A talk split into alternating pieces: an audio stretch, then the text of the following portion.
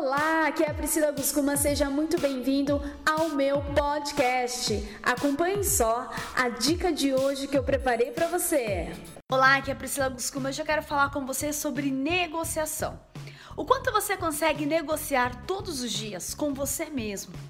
Um equilíbrio entre a sua vida pessoal e a sua vida profissional.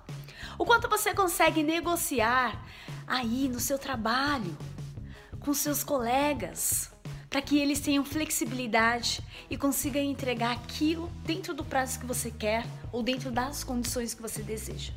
O quanto você consegue negociar em uma loja alguma compra, mais além do que um desconto, mais uma garantia estendida, um benefício maior, um prazo de entrega melhor?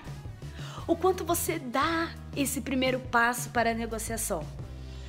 A grande sacada para uma boa negociação é pedir o quanto você está pedindo ou apenas está aceitando as condições que colocam para você? E o que você pode fazer a partir de hoje para que você saia ganhando e a outra pessoa também saia ganhando dentro de uma negociação? Estamos iniciando agora mais uma semana, uma das últimas semanas do mês de outubro.